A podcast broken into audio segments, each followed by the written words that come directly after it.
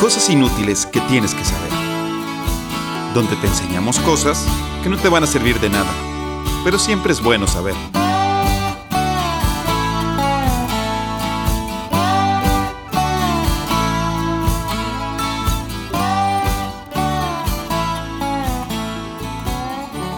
Hola, ¿qué tal? Bienvenidos a un capítulo más de Cosas Inútiles que tienes que saber. Estamos aquí grabando de una manera un poquito diferente. Mario Alberto está literal enfrente de mí. Hola, Mabe. Así es, el día de hoy tenemos la fortuna de grabar casi en vivo, excepto por Mauricio, que se encuentra en la Ciudad de México, pero Whisky nos, nos deleita con su presencia aquí en la ciudad de Alicia, Chihuahua. Muchas gracias, Whisky, por Así es. venir a visitarnos. a Sonia y a Ignacio. Ignacio. Es que nunca se aprendió el nombre. Eh, es que se acaba de casar. Mauricio, hola, ¿cómo estás? Hola, ¿qué tal? Qué gusto saludarlos, a pesar de que estoy lejos de ustedes, pero con un gusto más de estar otro miércoles y cosas inútiles que tienes que saber. Así es. Pues bueno, el día de hoy le toca a Mario Alberto y a Mauricio platicar. ¿Quién va a ir primero? Luis Mm, Fernando. Pues obviamente Luis Fernando va a ir primero porque yo digo los random facts. Ah, ok. Mauricio, échale. Dijiste que era bueno, buena tu historia, entonces- quiero ver. Sin miedo, va. Sin miedo. Ok, entonces empiezo yo con mi primer random fact. ¿Sabían que hay un color que se llama café momia? Ah, cabrón. Café egipcio. Sí, ¿Es como el café, como de la arena o algo así? no, es un tinte que sacaban de los de, la las momias, de ¿no? las cosa así. momias. Así es. Justo como su nombre lo dice, está hecho de momias. Y no, no estoy hablando de las vendas o los sarcófagos. Está literalmente hecho de la carne de las momias. Fue un color A muy ver. popular. ¿Qué? Es un color, ¿verdad? No, no es la bebida un- del café. Sí, sí, sí. Es un color. No, no, no, no, no. Ok, ok, gracias. Era, era- era un color de óleo. Ok, ok, ok, ok, ok. Va, va. Muy Así popular como, ah, eh, de- Azul turquesa. Este era Sí, sí, sí, café sí. momia, güey. Ya, ya, ya. se sí. llama café momia. Ok, ok, ok, ok. Fue un color muy popular durante los siglos XVIII y XIX. De hecho, era el color favorito de los prerrafaelitas. No sé No qué sé. es eso. Yo tampoco. Pero, pues, así, así decía. Un movimiento de pintores ingleses de mediados del siglo XIX. Quizás la pintura más famosa que usa este color es la de La libertad guiando al pueblo. O en francés, La liberté guió la pe- peuple Ok. de Eugène Delacroix.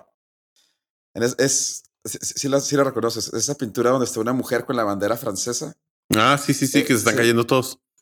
en plena revolución. Sí, sí, sí, francesa. sí, sí. Ajá.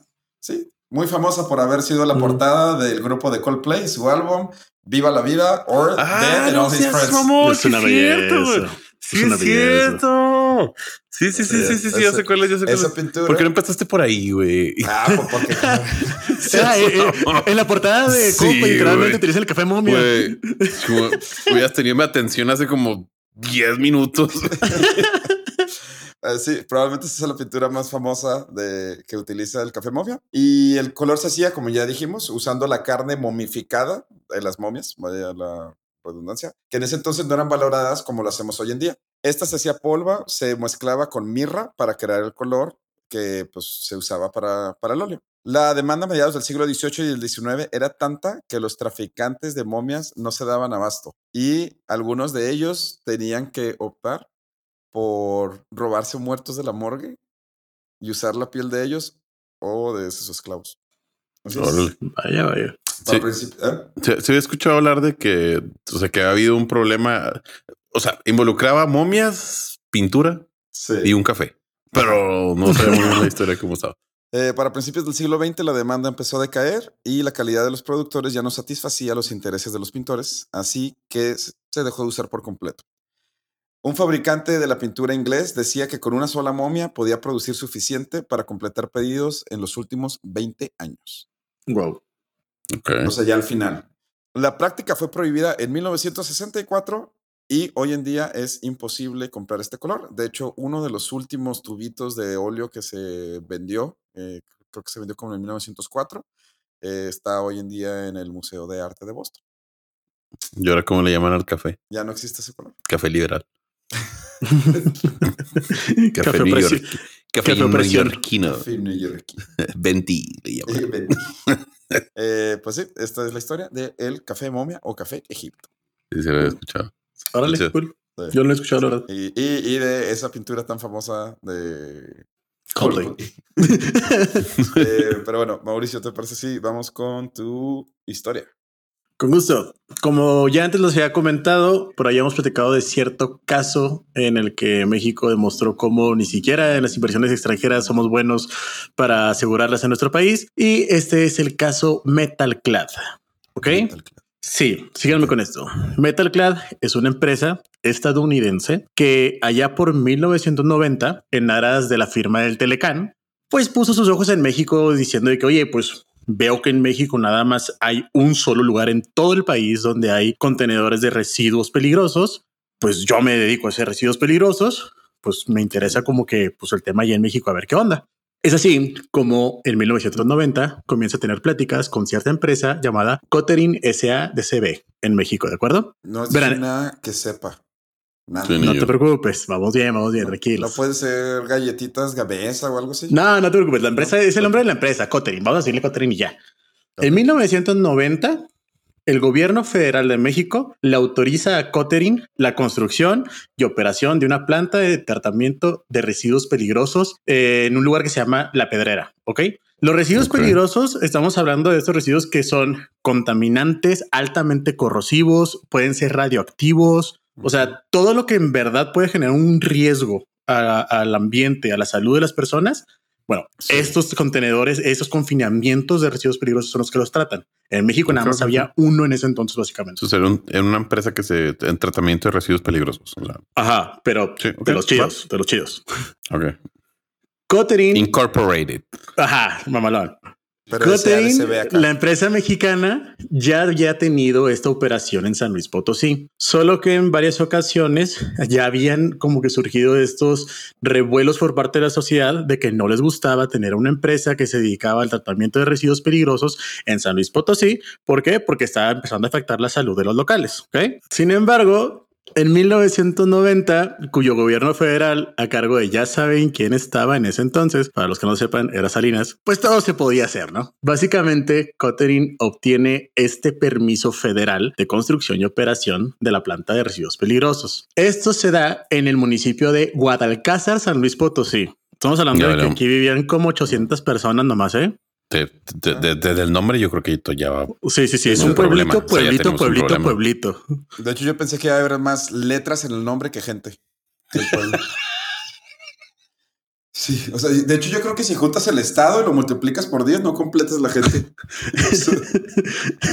bueno, verán, ya por esas fechas comenzaban las pláticas entre Metalclad y Cotering. ¿Por qué? Porque Cotering ya estaba en, en, en vísperas de tramitar este pues, permisito a nivel federal de una construcción, ahora sí, de un confinamiento de residuos peligrosos en la región de San Luis Potosí. Ok. Que Siento que todo está bien mal, güey. Sí, sé muy sí, poco sí. lo que me estás diciendo y no sé por qué siento que todo está bien mal, güey. Como que Sí, suena Poco a poco se va creando esta, esta parte mala, créeme. Bueno, Metalclad celebra un contrato de opción, así se llama contrato de opciones, que se- si se cumplen ciertas circunstancias puedes o no comprar las cosas. Me encanta, me encanta la abogacía. ¿Puedes o no? Pues sí, eso es, así es. Bueno, celebra este contrato con Cotering este, para adquirir básicamente toda la empresa de Cotering, todos sus activos, todos sus bienes y los permisos que adquiriera. Esto con el fin de construir el confinamiento de residuos peligrosos. El gobierno de San Luis Potosí le otorga a Cotering un permiso estatal de uso de suelo para la construcción de un confinamiento. El permiso se sujeta a la condición de que el proyecto se adaptara a las especificaciones y requerimientos técnicos indicados por las autoridades competentes, que en ese entonces era el Instituto Nacional de Ecología, para poder operar un confinamiento. ¿Ok? Ok. En eh, el... ex- Sí, sí, sí. blockbuster, güey. O sea, Pues sí. Sí, sí, sí. O sea, cumple con lo que, con lo que, con lo que te pide la ley. Punto. sí, pero ¿cómo, se- cómo llama el departamento que tiene que cumplir? sí, el ¿verdad? Instituto Nacional de Ecología. De hecho, era el INE. Estoy en Sí, de, de aborrate Lili, güey. Básicamente. Con Juanito. Con Juanito. Va a ser con Juanito. tener, tener el cartoncito así cum- cumplido. güey. Yo cumplí y lo, y lo mal escrito. Si leen el expediente, literalmente ven las aclaraciones de Metal Clad como afirma de Ah, es que estuvimos una en una reunión en cierto lugar. Estaba, pues estaba el gobernador, estaba el, gobernador, el gobernador de Luis Potosí, estaba este tal funcionario federal, estaba el director del Instituto Nacional de Ecología. Pues estamos platicando del asunto y me dijeron que pues por ello se le podíamos dar para adelante con la construcción y que podíamos mm, hacerlo. Te creo totalmente, güey. Literalmente. Me mandaron un WhatsApp. Te, te, creo, te creo. no, me mandaron un sticker de un dedo. No, güey, no. Nunca me dijeron que no, ¿eh? básicamente, básicamente. Nunca lo negaron, o sea, nunca me dijeron no puedes hacer eso. Bueno, el punto es que obtienen estos ya, ya estas autorizaciones por parte de la Federación del Estado y por parte de la Autoridad Ecológica, ¿ok? Ok. Tanto gobierno federal como gobierno estatal, el Instituto Nacional de Ecología ya habían mostrado su apoyo y otorgado las licencias necesarias a MetaClad para que operara su confinamiento. Pero faltaba uno del municipio. Básicamente. Verán, la federación en ese entonces se creía tan, pues, plena que básicamente le dijeron a MetaClad, eh, ustedes denle para adelante, no pregunten, no pasa nada. Hay un permisillo ahí que necesitan, pero ustedes denle, no se los van a poder para nunca. Y en agosto de 1993, cuando le otorgan a Cottering ya el permiso oficial de, oye, ya puedes comenzar tu, tu construcción, pues ellos comienzan a construir. Ok. Cottering este, es adquirida por MetaClad en esta fecha de agosto, básicamente. Y casualmente algo pasa ahí, porque haz de cuenta que en agosto se, se lleva a cabo la, bueno, en septiembre más bien, en junio se reúnen todos, ¿ok?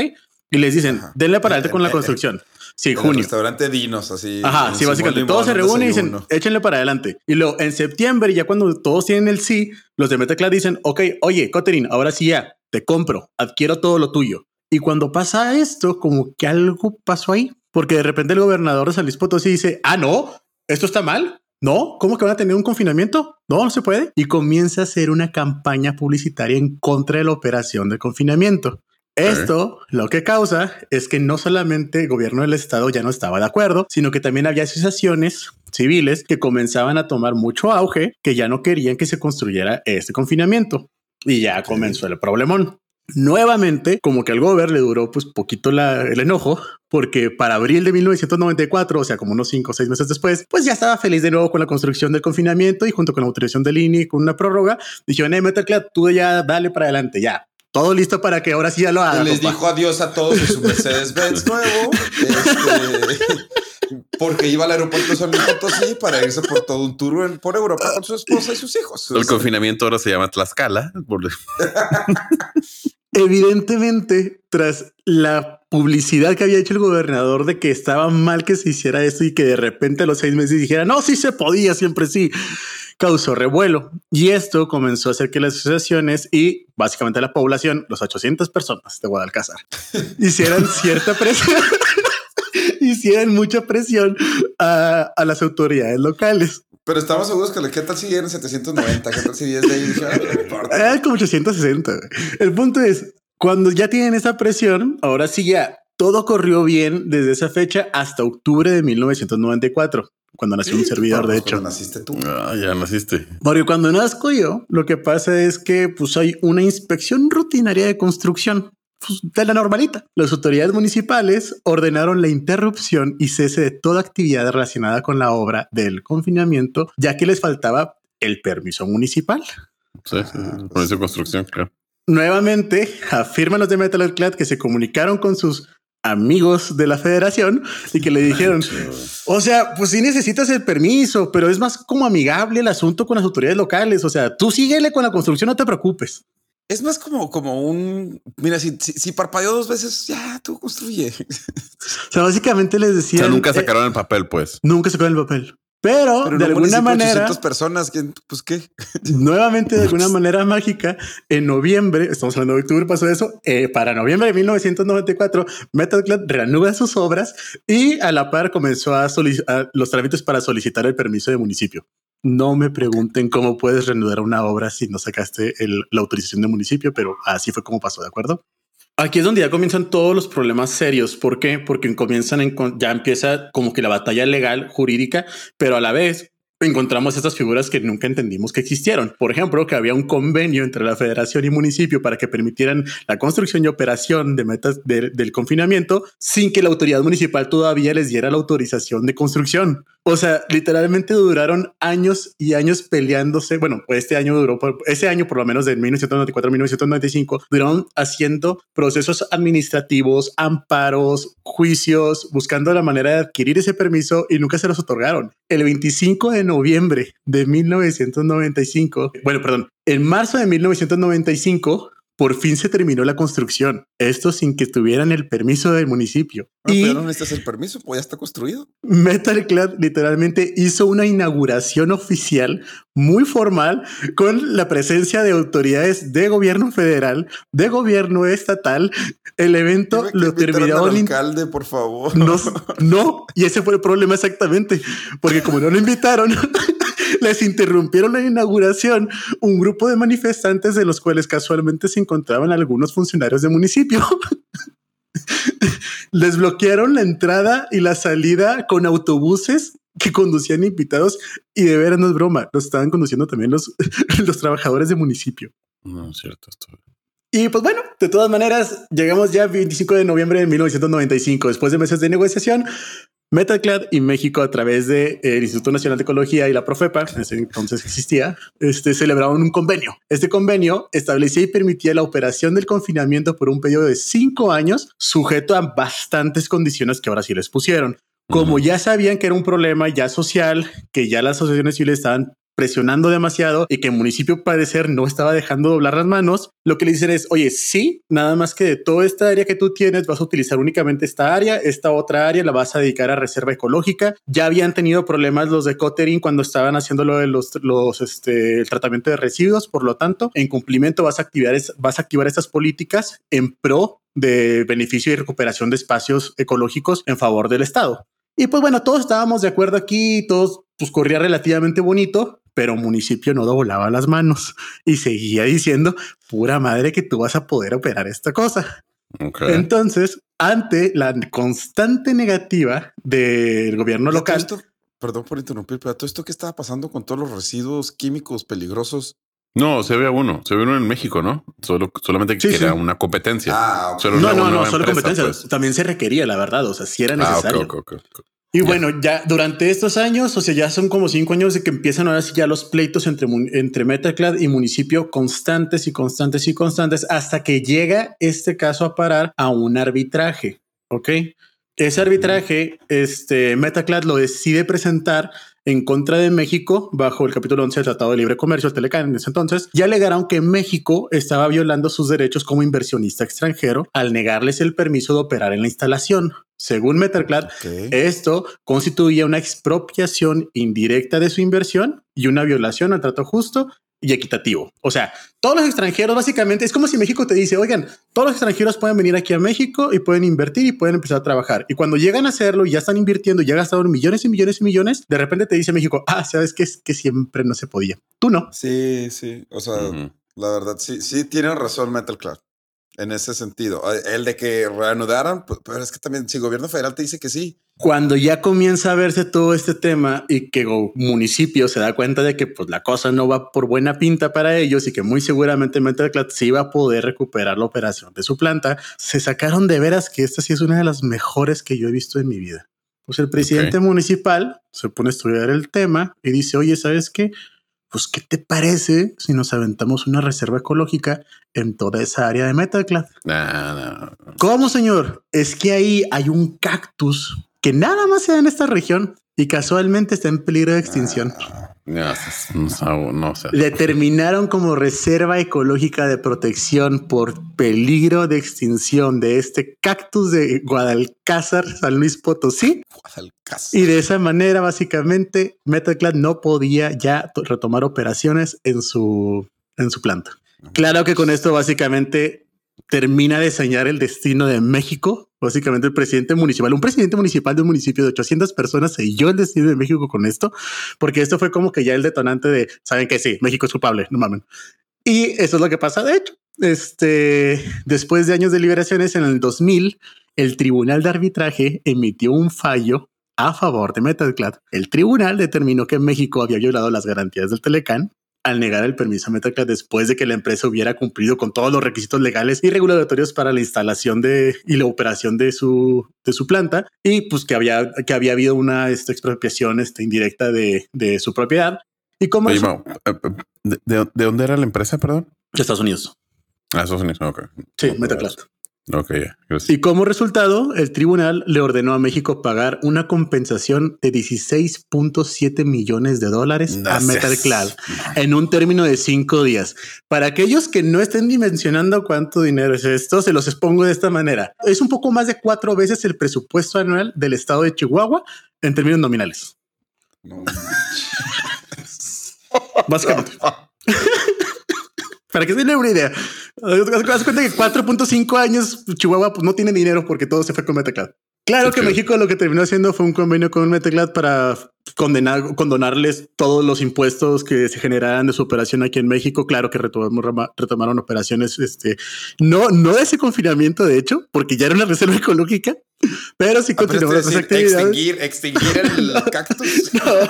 No, no, no, pero sí, sí, Fue- sí retomaron operaciones. Fueron y extinguieron a otras especies. o sea, no, el cactus no, pero Pero sí, o sea, sí, les condonaron muchos impuestos. Tengo entendido que hasta la fecha les siguen condonando impuestos, de hecho. O sea, el pago de. no, no. Y madre. yo creo que de aquí hasta el año 3000. Sí, sí, sí, sí, sí, sí, sí, sí. Y sí, así es como. grande, ¿eh? O sea, territorialmente el municipio Sí, es bastante grande, pero en población está bien chiquito. Sí, sí, te creo. Y sí, así es como. Ahora el- es que eh, si se quieren dar una idea de qué tan chico es un pueblo de 800 habitantes, eh, la prepa, la que estudiamos, tenía 1200. Ajá, O sea, sí. Eh, La prepa, la prepa de una ciudad pequeña, ¿eh? De Chihuahua. sí, sí, sí, sí. No, no, bueno, es una. El, el complejo, en el, el complejo de cuatro edificios en el que yo vivía en Shanghai, tenía 1500 personas. no, más para que te des cuenta. En los Es un cuatro de lo edificios, pequeño que era esa ciudad. Bueno, así es como un presidente municipal logró que México pagara 16.7 millones de dólares a una empresa de Estados Unidos. Lo hubieran invitado a la inauguración. Te Uy, ¿Cuánto es? problemas. 16.7 millones De dólares. como 272, 272 millones de pesos actualmente, a 17 pesos el dólar. Bueno, en ese entonces hubiera sido un poquito diferente porque el dólar no está lo que está ahorita. No Ajá. sé si por inflación y lo que sea. No, pues en ese entonces estaba a 10 pesos, yo creo. Pues sí, está a 10 pesos. Pues sí, pero te puedes completar más cosas con 10 pesos que las que ahora. O sea, Sí, sí, eso de acuerdo. Sí, Es no mucho dinero, es mucho, mucho dinero. Sí, no se metan en eso, no se metan en eso. Mucho dinero.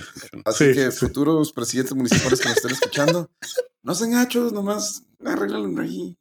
Ah, y por cierto, aquellos que creen que estamos muy lejanos de todo esto a que nos vuelva a pasar, es básicamente lo que está sucediendo ahorita con todo lo de energías renovables. ¿eh? Fue lo que pasó. Creamos una ley literalmente que le permitía a todos los extranjeros venir, poner sus empresas y poder venderle energía a las personas y de repente echamos para atrás todo eso. Sí, sí, sí, sí. O sea, si creen que no Sí, se viene para acá de todo eso, pues claro que se viene. Sí, hay un hay, hay un político, un tal Torruco, que también le encanta hablar de eso. Sí, es un Pa- problema. que al viene. contrario, o sea, al, al revés. Qué belleza. Bueno, pues ese fue mi tema de ahora, como se les había prometido. Es el tema de Metal Clad. Oye, ¿cómo llegaste a ese tema, Mo? Te- te Estaba muy simpático. No estudié en la universidad. Este- en mi Ah, clase de No Derecho Ambiental. Ajá. Ay, De hecho, mi profe, mi profe que es de Monterrey era parte del grupo de abogados que estuvo en ese caso. No manches. Muy- está muy interesante. Este cool. Qué cool. Ok, muy bien. Bueno, pues después de la historia de cómo un presidente municipal hizo que México pagara tres veces el presupuesto de Cuatro, Chihuahua, cuatro, cuatro, cuatro y porque, solo porque no le invitaron a la fiesta. ¿Les parece si vamos? Por favor, inviten a la fiesta a la gente. Sí, oye, no saben las consecuencias que eso puede tener. ¿eh? Eh, ¿Les parece si hacemos una pausa y regresamos con mi random fact? Fuga.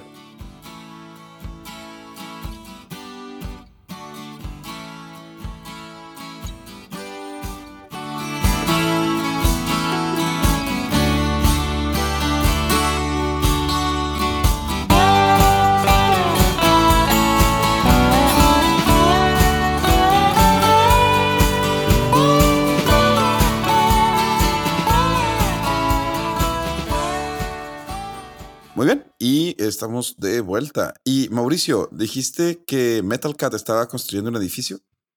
Mm, estaba construyendo más bien eh, un confinamiento. ¿Por? Perfecto, yo escuché construcción. Mi siguiente random fact tiene que ver con construcciones. Eh, este siguiente random fact es gracias a mi amigo Jaime. Saludos Jaime Pipu eh, a Barcelona. Él me dio la idea después de haber visto nuestro reel, el único que hemos hecho, de hecho, de cosas inútiles, el primero y único que hemos hecho. Si no lo vieron, eh, pues vayan ahorita a Instagram para verlo. Y si no, pues les digo que en el mismo digo que el Empire State fue el edificio más alto del mundo desde 1931 hasta 1971, cuando se terminaban las Torres Gemelas. Y es el rascacielos que tiene el récord de más años siendo el edificio más alto del mundo. Pero bueno, eso no significa que sea la edificación con más años siendo el edificio más alto del mundo. Así que ahora vamos a repasar un poco los edificios y estructuras más altos de la historia. No se preocupe, vamos a ir rápido. ¿eh? La lista de la historia. De la historia. Wow. Ah, ok, ok. Está cagado. Sí, sí, sí, sí, sí, sí, sí. De hecho, la lista empieza con la historia, con lo más atrás que nos podemos ir y que sabemos que sí existió y es ni más ni menos que la única vieja maravilla del mundo aún en pie. Ah. Y las pirámides de Egipto. Sí, sí, sí, Así es, la pirámide de Giza, que con 146.5 metros empezó este récord, porque es el único que podemos comprobar. O sea, antes de eso no sabemos. Construida en el 2570 antes de nuestra era, se mantendría como el edificio más alto conocido por 3.800 años. ¿Son ciento qué? 146.5 metros. Pues no es nada. Pues no, pero por 3.800 años fue el edificio más alto del mundo conocido. Y tenemos la altura del Panteón de Sí, sí, sí, sí, Grecia, de- de- del Faro de Alejandría, y no eran más altos que la pirámide de Giza. Ah, no sabía eso. Es, es, es. Lamento decir que es muy bajo, pero. No te preocupes. O sea, no quiero decir que es muy bajo, porque para ese entonces haber sido como que, oh, es altísimo. 3.800 años después, por fin la pirámide de Giza perdería ese título ante la Catedral de Lincoln en pam, pam, pam, Lincoln, Inglaterra. No, Eh, en 1311 con 147 metros. Es decir, solo 50 centímetros más alto que la pirámide de Giza. Una. Usted la campana, imagino. Ajá. Así es. Ese le quitó el récord por 50 centímetros. Desde ese año hasta 1884 el título lo tendrían iglesias, sobre todo en Europa. De hecho, la may- la- todos en Europa. Ujú. Eh, desde 1311 hasta 1884 los edificios religiosos tenían la hegemonía de los edificios más altos. Hasta que el monumento Washington en Estados Unidos le quitaría el título a la Catedral de Colonia. Lo impresionante aquí no solo es eso, sino que es que desde 1311 hasta 1884, de 147 metros, solo subieron a 157.38. O sea, Ok. 550 años más o menos. Lo Son- más que se pelearon eran 10 centímetros. No manches. Ok. No, perdón, 10 metros. Sí, no, Sí, sí, sí. No, se me volvió digo, no cambia nada a mí, no manches, ¿verdad? Pero Sí, perdón. Este, no cambia nada a expresión, esto- pero sí, sí está un poco extraño. sí, sí pues. está. Esto también dado que muchas ciudades de Europa tenían una, y del nuevo continente por ende, tenían una ley que prohibía construir más alto que la iglesia. ¿En serio? Yo Sí. no entiendo. Pero bueno, no sé, no sé si era una ley o... pero Ah, ok, ok, ok. O sea, sí había algo como. No había edificios más altos que las iglesias porque en teoría no podías construir Era más una alto ley no escrita, pues. Como que Ajá. nada puede estar más. Era de mal gusto, Ah, pues vaya. sí. Te puede ir Ah, mal sí, con, sí, sí. con- con el padre. Hasta que se de mal construyó el monumento de Washington en Estados Unidos, pero los invito a quedarse después del tema de Mario Alberto para repasar ahora sí los edificios no religiosos más altos de la historia hasta llegar al día de hoy. Oye, oye. O sea, nos tienes una lista.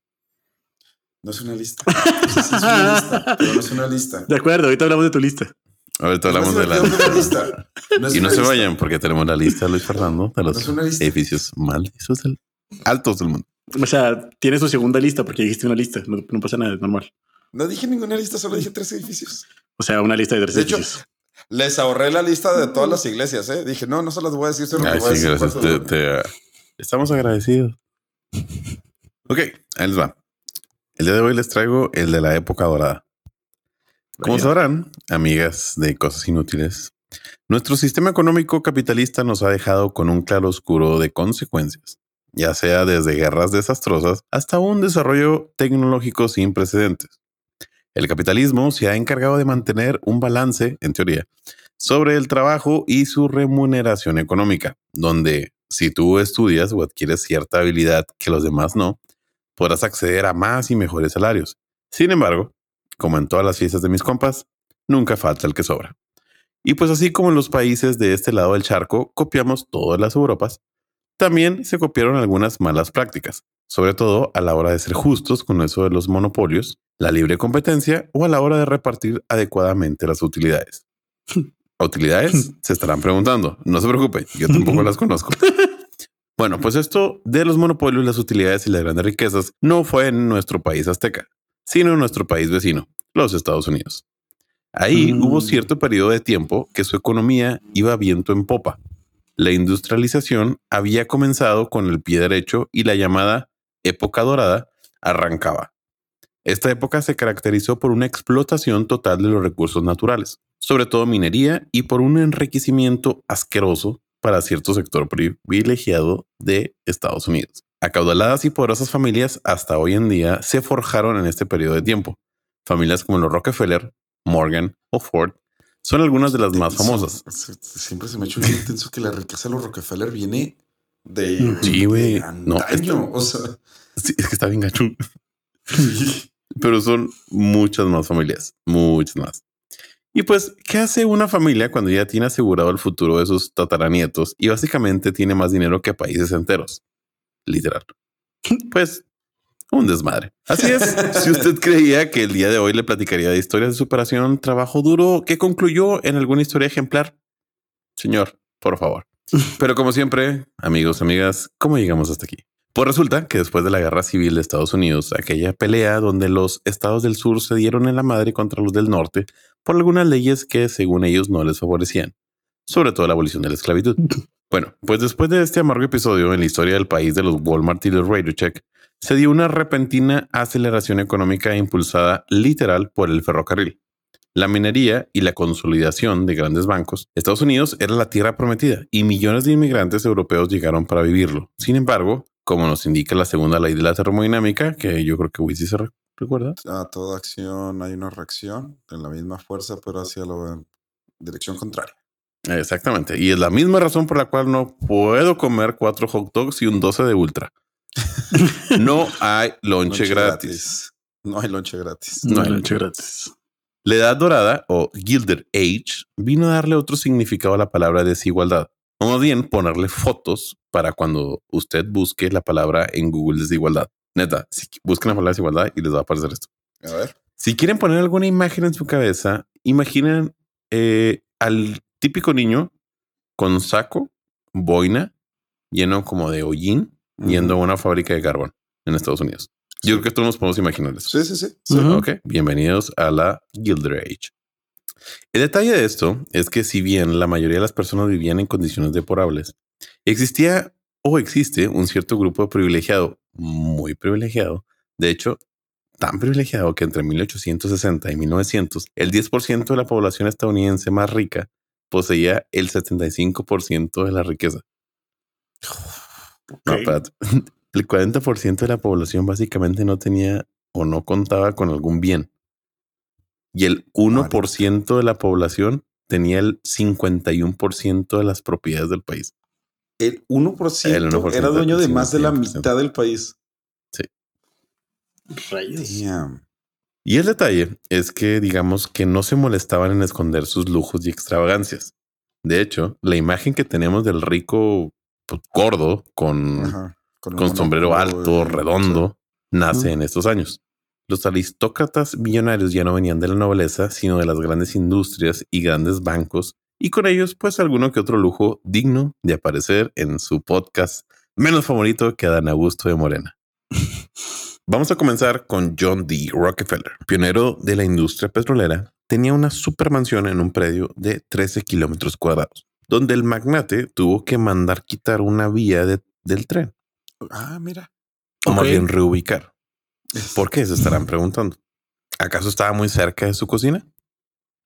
No, no era por eso. El humo de los trenes que pasaba llegaba al green del hoyo 3, de su campo de golf. Mira nomás, mira nomás. Y pues sí, Así que sí. lo mandó a reubicar. Yo sí lo entiendo. Es, eh, el hoyo 3 Ya, por lo general es un par 3, güey. No mames, güey. Es un par 3, güey. Ahí puede ser hoy en uno, güey. No, no se vale, güey. No se vale, güey. No puedes perder visibilidad. Ay, apenas estás empezando ¿Tú la crees pelea. que, ¿tú crees que lo iba a dejar pasar? ¿Tú crees que lo iba a dejar pasar? No, no, No, de hecho lo tiene ahí eh, escrito. es Probablemente tiene entre paréntesis. Dejar que Mauricio diga su algo sobre el golf. Obviamente se iba a decir. Y se dijo. Sí, Y no, si ustedes creen que esta es su mayor rabieta, están muy mal. En 1929, para poder extender sus propiedades, mandó comprar un pueblo entero, desalojando a 46 familias. Básicamente compró la ciudad de Esville. O sea, mandó su contador y le dijo cuánto vale la ciudad. Ok. Básicamente compró o alcalzar. O... Sí, no, pues les dijo, oiga, este, es que me está faltando esa parte y fue, dijo, oh, pues díganles a las familias cuánto cuesta la ciudad. Vaya, vaya. O sea, a- a- Muy bien. O sea, para que te Esto era Sí. la época dorada de Estados Unidos. ¿eh? A este nivel llegaba lo asquerosamente ricos que eran. Fuck. Seguimos con la familia de Vanderbilt. Esta familia de pasado naviero tiene el récord que hasta hoy, este está chido, hasta hoy sigue en pie. Y es que construyeron la casa privada más grande habitable de Estados Unidos. Una propiedad, una propiedad de 12.500 metros cuadrados, la cual nombró Billmore State. Esta casa, que para que se den una idea, es 1.5 veces un campo de fútbol. O sea, es una casa. una casa, pero 1.5 veces un campo de fútbol. No manches. O sea, de construcción. Sí, sí, sí. A la madre. O sea, un campo de fútbol más la mitad del campo de fútbol Eso es mucho. de construcción habitable. Eso es mucho. Tiene una biblioteca de 10 mil libros, una alberca y una línea de boliche. Estamos hablando de mil- los 1900. ¿eh? Yo creo que ahorita van a decir, ay, sí, la de Britney Spears tiene eso. Sí, güey. Estamos hablando de 1920, güey. Rayos. 12.500 metros cuadrados. Dejemos los inmuebles por un lado y vayamos con algo más exótico. Si alguna vez soñaron con su propio avión privado, déjenme decirles que hay algo aún más excéntrico.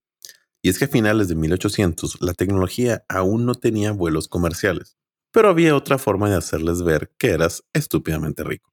¿Y qué podías tener privado si no había aviones? ¿Alguna sugerencia, amigos? ¿Qué podía? ¿Barcos? No. ¿Caballos? O sea, mamón, güey. Todo el mundo tenía su, bar- su caballo privado, güey. No, pues yo a veces rento mi caballo, así lo compartimos. No, no, ¿Qué- tampoco qué eran es? los No caballos. tengo- un globo, globo, globo. Aerostático. No. Ok.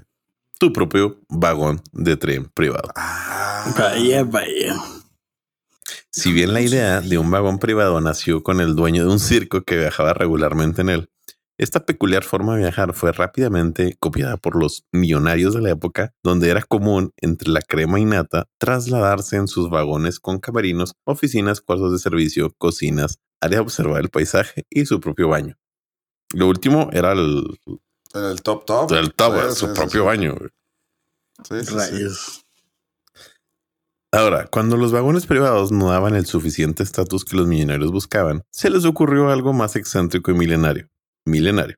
Mil. ¿Qué pasa si quieres animar a tu público? Te gusta la historia y te sobran millones de dólares. Gladiadores. Por, por- por- por ahí, por ahí. Obvio, compras una momia y la desenvuelves la mitad de la cena de gala. A la madre. Así y es. luego el usa de- su carne para hacer café momia. Güey, entonces- bueno, no. Cos- eh, compañeros de cosas inútiles y compañeras, no lo planeamos, ¿eh? La neta, la neta no lo planeamos. Así es, hoy les voy a hablar del desenvolvimiento de momias. Esta fue una práctica popularizada por los magnates ingleses cuando el Reino Unido le gustaba eso de andar agarrando souvenirs de París sin permiso. Este peculiar evento venía acompañado de actores y actrices que lo mantenían con un drama intenso al cúspide de la noche o de la noche de gala. O sea, era como el y ahora el desenvolvimiento. ¿En serio? Momia. Güey, no es cierto. Y de seguro estaba un creador de pinturas ahí lo. Ay, man. diez- diez ¿Saben cuánto café puedo tener? Todas esas pinturas que no se van a pintar por usted. Todas esas pinturas naranjas que tengo. Porque ya que andamos con eso de las fiestas, pasemos a la noche en la que ah, no, no noté el nombre, pero se llama CKG Billing. Dio una fiesta en la que se tenía que comer montado en un caballo. Perfecto. Este millonario ¿Quién, rentó quién un tiene que estar salón. montado en el caballo? Los Los que que asisten. comieron. Pero sí. Este millonario rentó un salón, el cual adornó de manera campestre, metió 33 caballos, los cuales subió por los ascensores. Les adaptó una bandeja de plata en la montura y ofreció una cena para sus invitados, los cuales tenían que comer arriba del caballo, en una media luna. Muy bien. Oh, ok. Ok. Ok. Va, y los 33 va. caballos eran de él, supongo, espero. Supongo. Ese era la, lo más excéntrico que quiso. y si creían que este tipo de extravagancias eran solo de los hombres, están muy equivocados. Las mujeres no se escapan. No solamente gastaban millones de dólares en atuendos y joyas, los cuales viajaban a Milán y a París a comprarlos. Una de ellas fue Marion, Ge- Marion Graves Anton Fish, quien se autoproclamaba la creadora de diversión. En sus lujosas fiestas solía tener alguna que otra sorpresa. En una de ellas vistió a monos con smoking y dijo que eran príncipes de países lejanos. Ay, no. ¿Es en Sí. serio esto? ¿No? Sí. La gente se la creyó. Ah, la La gente se la creyó. Bueno, se rió, no sé si la creo. D- Sí, Dice sí, que sí, la sí, gente sí, se sí, divirtió. sí, sí, sí, no sí. sé. En otra ocasión vistió a una persona como el zar de Rusia y la gente creyó que estaba platicando con el zar de, No. De Rusia. Ah, la madre. En esas fiestas se acostumbraba a que no había personas que les ayudaran, o sea, como meseros y porque había túneles en la casa para que la gente no viera a las personas que ayudaban con la limpieza. ¿Porque había qué? Había túneles y O sea, para que los de la Ah, limpieza cierto. Sí, se movieran sí, por ahí. sí. esta es la mansión de Myron Graves Anton Pitt. No manches. Bienvenido al The Golden Age de United States. Eso. Land of Opportunity. Maldita Freedom sea. and American Great. Freedom and freedom. Ah, esos eran white chickens, no como los de hoy en día. Sí, güey. Sí, Sí, eso sí, era sí, guay, sí. sí, no chingues. Eso sí eres white chicans, así 100%. Güey, está bien mal. Yo cuando entre más me, me metí a esa historia decía, su pinche por favor, ya No como tu ya que primo que va a la Fórmula 1 cada mes. estos, estos, estos podrían haber construido su propia pista de Fórmula 1. Sí. la Fórmula 1. Sí, Sí. Pues, esa es mi historia del día de hoy. Espero les haya gustado. Eso es Pues- lo que pasa cuando el 1% de tu población controla Sí, el 50% de las propiedades del país está súper mal. No, vamos. Mauricio no ha dejado de pensar en el campo de golf. ¿eh? O sea, Sí, güey. Sí, ha de estar de hueva por Ya O sea, sé. el hoyo de que del No hoyo ve, uno, no. güey, o sea, el par 3, güey, no mames, güey. No se visualiza batallando con el humo. O sea, Ah, güey, no mames, o o sea, sea, sí. Sí dice, si en Delicias cuando suena el tren me molesta. Sí. Ahora Imagínate del ahí cerquita. Ah, güey, yo tengo un tren aquí al lado también donde vivo, güey. Entonces sí, no, sí, sí está la chingada. Muy bien. Ok. eh, ¿Les parece si vamos a una pausa y regresamos con mi- Con tu lista. No, mi. Ah, sí. enumerado de los edificios más altos de la historia y cómo llegaron ahí. Claro, tu lista. Vámonos. Entonces,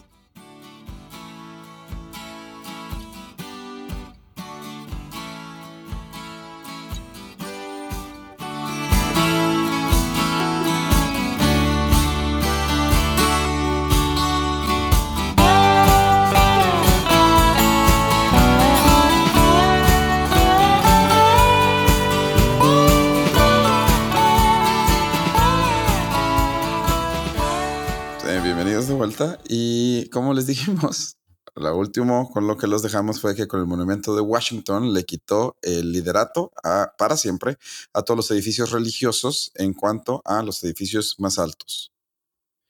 Con 169 metros de altura, este monumento se mantendría como la estructura más alta del mundo tan solo cinco años después, ya que eh, en ese tiempo se terminaría la famosa Torre Eiffel la cual con sus impresionantes 300 metros se mantendría con el título de la estructura más alta por casi 30 años. O sea, y que cuando vas dices, pues no es la más alta. Ni es mucho 30 años. sí, de hecho. Bueno, No, es que ya que empecemos a ver la lista, te vas a dar cuenta que 30 años ya en esta época moderna es bastante. Ah, ok, perdón. Sí. Eh, así es, pues la Torre Eiffel perdió el título en 1930 con la terminación del edificio Chrysler. No manches. cual, ¿En 1930? 1930, el Chrysler Building. O sea, los primeros 30 años del siglo XX, la Torre Eiffel era lo más era alto más de la humanidad. Así es. Wow. Sí, está intenso. Sí, sí, sí. O sea, la- aquí, aquí lo interesante es que por las guerras se dejan de construir edificios. Pues, o sea, Ah, buen punto. y de hecho la Torre Eiffel se iba a mover de ciudad en ciudad en Europa. Sí, se supone. eso está Ah, sí, sí, he escuchado Sí. eso. Sí, era, escuchado era eso, que montable, era- era, desmontable. Sí, era montable Ajá. para las ferias de no sé qué es la tecnología. La feria, ¿no? sí, la feria europea. De hecho, la siguiente ciudad iba a Feria de ser la humanidad, Barcelona. no sé cómo le llamaban, pero sí, sí, Sí. he escuchado eso. O sea, no bueno, una dije, Pues sí. sí, sí, sí. Estoy, estoy de acuerdo con Mau. No dejaste una antenota. Sí. Sí, eh, pero bueno, el edificio Chrysler se terminó en Nueva York en 1930 con 319 metros y solo tuvo el título un año. Ay, neta. Sí, porque en 1931 se terminó el Empire State. Bueno, bueno. Ah, pues. Ya, ya sabía, ya oye, sabía es- que se venía el golpe. O sea, Sí, sí, sí. Pero es mitad de la crisis, güey, del 29. Pero pues sí, ya sé. Es que en ese entonces era como que una competencia entre varios países y Estados Unidos quería tener el edificio más alto y por eso construyó el Empire pues, State. Y de hecho, fue, hizo tan buen trabajo que el Empire State se mantuvo como el más alto durante 40 años. De 1931 hasta 1971, con la terminación de las Torres Gemelas. Si vieron el reel, ya lo saben. Sobre todo la Torre 1, porque era la que tenía la antena. No manches. Eh, la Torre Gemela número 1 tendría, o el World Trade Center 1, tendría el título tan solo dos años hasta que se terminó la famosa Torre Sears. Ay, qué bueno, día, porque creí que era la por otra razón. Willis, pero nadie le va a llamar. No, Mauricio, no era otra razón. Eh, Oye, pero por, eso es lo que la Torre Sears es de Sears, Sears, la según tienda. yo es de la familia Sears. No es Wow. de Sears, Sears, es de la Ah, familia Sears. O sea, no hay un ser, Sí. sí. Sí, no, no, no. A lo mejor sí, sí hay, no sé. Eh, Sí, pero o sea, no, le- llegas, no llegas al edificio y venden suéteres, o sea, no. Sí, no. sí, sí. No, no están Ah. los headquarters de Sears ahí, o sea, no es como que- Y no, nadie le va a llamar Torre Willis, así como nadie le va a llamar BBVA, Vancomer, ni Fashion Mall a Plaza de Sol. O Ahí sea, seríamos BBVA Vancomer. Ok. Sigue intentando Vancomer. Y quizás la que muchos de nosotros recordamos y lo primero que nos viene a la mente, la Torre Sears, cuando pensamos en el edificio más alto, probablemente es el primero en el que piensas, porque mantuvo el título hasta 1998. Entonces muchos de nosotros crecimos y fuimos a la primaria con esta siendo la torre más alta del mundo, Sí, hasta la terminación de las Torres Petronas en Kuala Lumpur. Sí, que son como gemelitas, ¿no? Que tienen como Ajá. que, un, como que un puente, pues. tan solo 7 metros más altas que las Torres Sears. Y estas le quitarían el título a Estados Unidos y lo mantendrían en Asia hasta el día de hoy. O sea, no estas Vaya. torres, pero el título Sí, de sí, sí, sí, sí, sí, sí. ok. Sí, sí, sí, sí, sí, sí. Eh, después de las Torres Petronas, en el 2004 se terminó la construcción del Taipei 101, obviamente en Taiwán. Y aquí es donde está lo más interesante, porque el siguiente, o sea, bueno, tenemos el Taipei 101. Hasta este momento, el salto más grande de altura entre uno y otro edificio fue del Chrysler al Empire State. El Empire sí, sí. State era 19% más alto que el Chrysler. El resto de los edificios eran entre 6 y 13%. En el 2010 llegaría el indiscutible edificio más alto del mundo con 828 metros de altura, un 62% más alta que Taipei 101, el, al que le quitó el título, el Burj Khalifa en Dubai. Burj Se mantiene desde el 2010 como el edificio más alto del mundo. Es tan alto que durante el Ramadán, la gente del piso de mero arriba tiene que empezar su ayuno siete minutos antes que los que están en el piso. Por el sol. Por o sea, el lo sol. que lo ven. Así, así es, Ah. porque el amanecer llega siete minutos antes a la, a la cima de la torre que abajo. Rayos. Es- Sí, wow. Y este Ay, título de parece, ricos, güey. este título parece que el Burj Khalifa lo mantendrá por un buen rato, ya que por lo menos en los edificios planeados solo hay uno que le puede quitar el título, la Torre de Jeddah, la cual se espera que mida mil metros, pero lleva 10 años ya sin ser construida. O sea, sí, está parada desde hace 10 años. O sea, y va a ahora- ir un kilómetro. en teoría. Y no tiene, Lleva 10 años en construcción. Desde el 2020 no se ha construido nada. No, pues ya. O sea, en planeación de Y, construcción. hecho, no, o sea, está- se empezó a construir. Ok. Y cuando iba a los 400, 500 metros, empezó como que a ver de que pues, una Problemas. huelga y luego hubo unas cosillas, unos pedillos en Arabia Saudita. que, pues, Pues la detuvieron un poco. sí, pues sacaron a, pedillos. los constructores. Y de hecho ahorita ya no tiene fecha de determinación. Y de los edificios que están ahorita hoy en día planeados y en construcción, no hay ninguno más alto que el Burj Khalifa todavía. Rayos. Así que podemos esperar que el título, si la Torre de Jeddah nos da la sorpresa, lo ¿Cuánto mide? teniendo. 800 metros. 828 metros de altura. Que de hecho estaba planeado. Que está demostrando que Tom Cruise se tomó una foto literalmente en la cúspide del, de Burj Khalifa para promocionar Misión Imposible 4. Misión imposible. Sí. De hecho, estaba planeado para medir 1200 metros. ¿No? No, no se pudo. Tom Cruise no quiso. Y Ya- ya- le da miedo.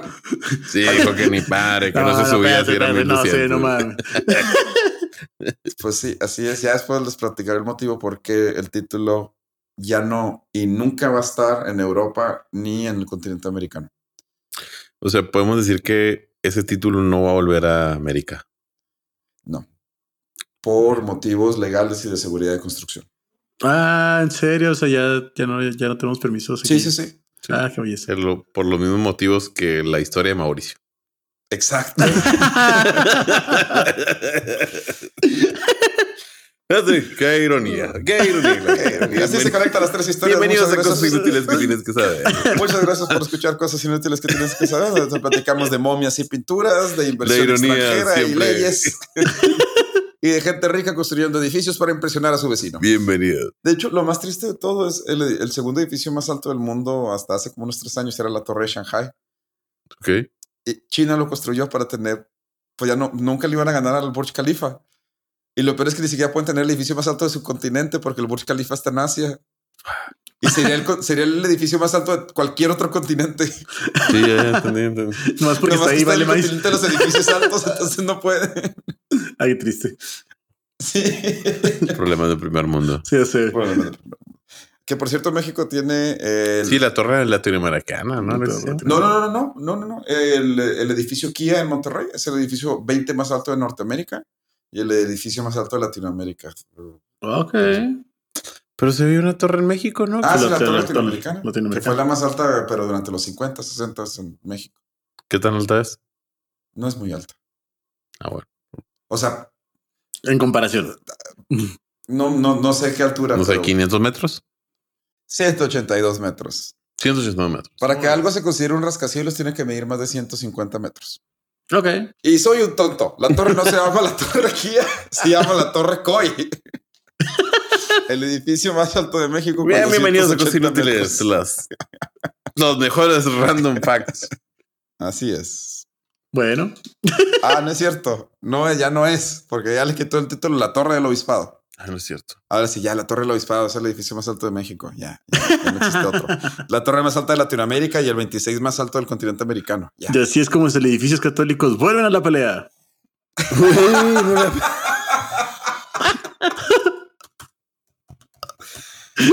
Sí. Bueno, ya, ya aquí terminamos el capítulo. Muchas gracias por acompañarnos en un capítulo más de Cosas Inútiles que tienes que saber. No olviden votar en cosasinútiles.com. ¿Algo que quieran decir antes de despedirse? Ah, cuídense mucho, nos vemos. Gracias por escucharnos. Nos vemos a la siguiente. Chao.